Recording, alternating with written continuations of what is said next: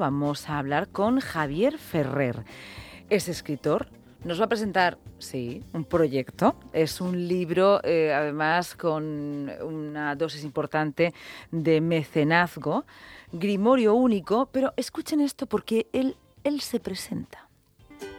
Hola, me llamo Javier Ferrer, comunicador imprudente o como me gusta a mí llamarme, imprudencer.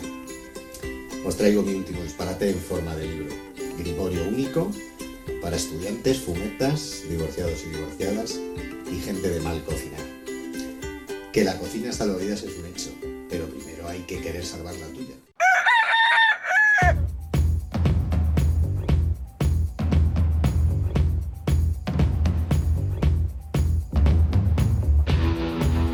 En este libro se reúnen nueve historias de nueve personas distintas que ven cómo la cocina le cambia sus vidas gracias a un misterioso libro que pasa de mano en mano.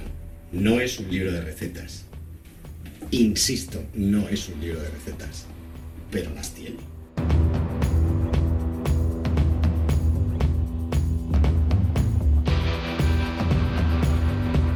Ilustradas maravillosamente por Lucía Rabosch. Eh, todo lo que vais a encontrar en este libro es arte y disparate. Cocina novelada y narrada por el custodio ancestral de este libro que ahora puede ser vuestro y puede que cambie vuestras vidas para siempre y dejéis de cocinar esas mierdas insanas que hacen vuestros días mucho más tristes. Así que... Pues está con nosotros. Es eh, comunicador influencer, se define directamente con la palabra imprudencer y queremos que nos hables de Grimorio Único. Hemos escuchado tu vídeo atractivo, te presentas como, digo atractivo porque hay una, hay una parte ahí disruptiva como que eres un comunicador imprudente o un imprudencer. ¿Qué es un imprudencer? Pues todo lo contrario de un influencer, ah, porque... sí, vamos, yo no, no me considero prescriptor de nada ni, ni creador de tendencias, todo lo contrario, sino que más bien mi mi presencia en las redes suele ser más para, mm, para desmontar todo ese jaleo que se han montado los influencers, porque creo que muy pocos de ellos son realmente prescriptores de algo. Eres un deconstruccionista. Sí, mira, hablando de, hablando de cocina, vendría bien el término, sí. sí, total. Entonces, además del libro, eh, Grimorio Único, primero, claro, suena como a grima, Grimorio Único. no, no, no. Y son recetas, que dices que es un libro de recetas, pero mucho más. No es solamente un libro de recetas. Y además lo dices muy explícitamente. Hoy algunas cuestiones de las que os coméis y realizáis, no, no creas que son tan jugosas. Háblanos de Grimorio Único porque, por cierto, es un libro en el que podemos participar.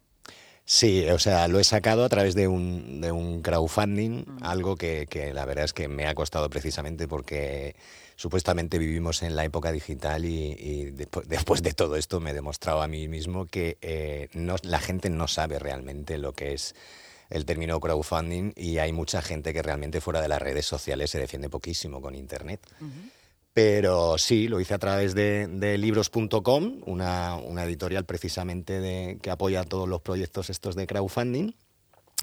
Y bueno, ya ha costado, ha costado sacarlo, ha costado sacarlo, pero bueno, ya está en fase de edición, en fase de corrección y, todo va hacia adelante. Pero realmente, como digo en el, en el gili vídeo este de presentación, eh, no es un libro de recetas. Realmente hay recetas, aparte están, están ilustradas por, por Lucía Rabos, que es una chica maravillosa y la verdad es que tiene una mano perfecta. Eh, son historias relacionadas con la cocina, de cómo la cocina te cambia la vida o le cambia la vida para bien o no, o no te la cambia definitivamente a nueve personas distintas a, lo largo del tiempo. Ah. Hay nueve relatos y entre ellos el factor común es que hay una receta.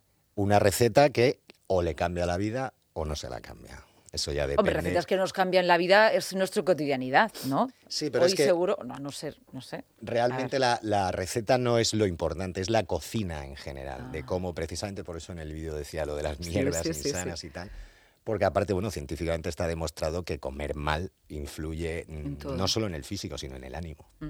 Mira, esto, esto nos viene también muy a colación de todo lo que estamos hablando, ¿no? Con el sector primario. Hay una de las demandas también y las exigencias es conocer la cadena alimentaria, la transparencia del producto, qué pasa cuando estamos eh, consumiendo un tomate, de dónde viene, cómo se ha cultivado cómo se ha tratado también a la persona que lo está cultivando y recolectando. Es importante también saberlo. Eh, y lo digo también porque además hace muy poquitos días se aprobó en Europa la, la ley, que seguro que lo conoces, contra el ecopostureo. Sí, es que de eso hay, hay muchísimo. Porque mira, yo hay una, hay una frase y que los que tenemos ya alguna década de años, eh, yo me acuerdo cuando éramos pequeñitos que cogíamos un tomate y olía, cogíamos mm. un, un, melocotón y olía. Mm. Y bueno, yo no sé tú, pero yo de esos ya pocos encuentro. Mm. Entonces, me, todo lo que sea efectivamente contra el ecopostureo me parece perfecto, porque hay muchísimo que se vende y realmente sigue oliendo a plástico. Es un libro eh, donde la receta tiene un importante valor, pero luego hay nueve historias diferentes. ¿Conectadas por recetas? ¿Se conocen esos personajes o no? Eh, varios de ellos sí, sí, varios de ellos sí. No está fragmentado. No, no, o sea, mm, son nueve historias de las cuales al final, a lo largo del tiempo, pues hay unos personajes que sí, sí que están interconectados y al final todas las historias se relacionan con ese libro misterioso que guarda los secretos de la cocina pero hay otros que no. Y aparte el libro está escrito abierto mm. para, quién sabe, si sacar más volúmenes. Qué interesante lo de la ilustración, por cierto. ¿eh? cada vez más en tendencia, es verdad, en la novela gráfica y en muchos de los libros cada vez más presente la ilustración afortunadamente nunca debimos haberla perdido, ¿no? Esto no. forma parte de una época infantil ni adolescente. ¿no? ¿Cuánto nos han ayudado las ilustraciones a ver el mundo y a conocerlo de una determinada manera y a seducir la lectura? Y vuelves a integrar en el género literario la ilustración. Sí, precisamente por, bueno, por, el, por el rollo que tiene el, el libro y que tiene la historia, porque realmente es un libro que pasa, bueno, de generación en generación durante siglos. Entonces yo no quería ser mm, que, llegara a esa parte de la receta y poner una foto por muy bonita que fuera y por muy fotógrafo profesional que sea el que la hubiese hecho, ¿sabes? Entonces me costó, me costó. Lo que más me ha costado del libro precisamente ha sido encontrar a la persona que, que me encajara para hacer ese tipo de ilustraciones y que cogiera todo ese rollo místico de, de las recetas. Y la verdad es que Lucía ha sido un acierto, pero pleno. Estamos ante un libro seductor, pero a la vez estamos ante un libro bonito. Sí. Estéticamente bonito, sí, para tenerlo. Muy bonito. ¿Y la cuestión del crowdfunding? Pues porque autores noveles, eh, para que una editorial te haga caso, es no te voy a decir imposible, pero el, porcentaje es altísimo. ¿Esto cómo funciona? Escribes, tienes la idea, se lo llevas a la editorial y la editorial te dice, Javier. Yo esto lo escribí, el libro lo tengo escrito, eh, lo escribí en pandemia. ¿Mm? Pero el texto estaba escrito. Luego ha pasado un grandísimo tiempo hasta que encontré a esta chica, Lucía. Entonces el libro ya estaba escrito, eh, probé a mandarlo a varias editoriales y las editoriales la mayoría de las veces ni te contestan. Y como esto más que nada era un proyecto sí. ¿Ni un recibido? Ni un, gracias a que ha llegado siquiera? No. O sea, yo he mandado a tres y ninguna de las tres ha dicho ni mu. Entonces eh, me decidí por esto porque esto realmente es un proyecto personal. O sea, si, evidentemente si luego el libro eh, lo peta, pues oye, bienvenido sea. Pero esto era una cosa que quería hacer yo por mí y, así va a salir. Eh, y la verdad es que el crowdfunding ha costado, pero bueno, al final siempre la gente con la que realmente crees contar, eh, hay un alto porcentaje que siempre está ahí. Es un libro colectivo, entonces. Sí, sí, sí, sí. Es un libro con inversores. Sí. Eh, inversores más que, fíjate, más que de dinero, de cariño. Bueno, claro. Cuéntanos alguna de las recetas, que no pues son recetas. Eh, hay una que, bueno, le tengo especial cariño porque... Por si lo digo por si puede cambiarnos la vida, esto es una cosa también... A ver, para que, para que la cocina te cambie la vida, evidentemente tienes que querer, ¿vale? Como todo. Pero yo si tuviera que resaltar una de las recetas que, digamos, es la, mm, la más característica mía, es una que, que, tiene ya muchísimos años y con la que una vez que me presenté a un concurso de estos de amateurs de cocina lo gané. A ver. Y es el salmorejo genital disparate. A ver, Voy a seguir preguntando porque si previste debo de hacerlo. ¿Salmorejo? Genital disparate. Genital disparate, venga. Sí, es un salmorejo. Lleva tomate y ya lo demás cuéntalo. Claro, lleva mm, lo que es el salmorejo, una receta tradicional de salmorejo, siempre tirando a más espeso que líquido. Y luego lleva eh, albahaca fresca, lleva tocino ibérico reducido al máximo de grasa, lleva papadum, que es un pan de lenteja hindú que se fríe como una patata frita, eh, lleva una yema de huevo de codorniz curada en soja y, creo que no se me olvida ningún ingrediente más. Bueno, luego lo que pasa es que como he hecho tantas versiones, eh, a esa receta base, con todo esto que te he dicho, luego le puedes añadir más cositas. ¿Lo de genital? Mm, esto me lo preguntaron, me acuerdo en aquel momento. Hombre, normal, quiero decir, ¿no? Y mm, la, la, la, explicación más rápida es porque lo hice como me salió de las narices, voy a decir. Vale. Pero también tiene su toque con el tema de la yema de huevo curada en soja. Vale, vale, vale, vale, vale. Bueno, ¿y esta receta nos puede cambiar la vida? Sí, seguramente cuando la comamos. Nos va a gustar bastante. A mí en el fondo, mm, hombre, no, no, es que me la cambiara, pero fíjate, fue un, fue un puntito de, de inflexión porque me cambió, mm. porque aparte conocí a mucha gente, para el tema mío de comunicación de redes en hostelería también, ¿sabes? Me abrió un abanico de, de posibilidades, sobre todo de gente que conocía a través de esto. O sea que sí, sí.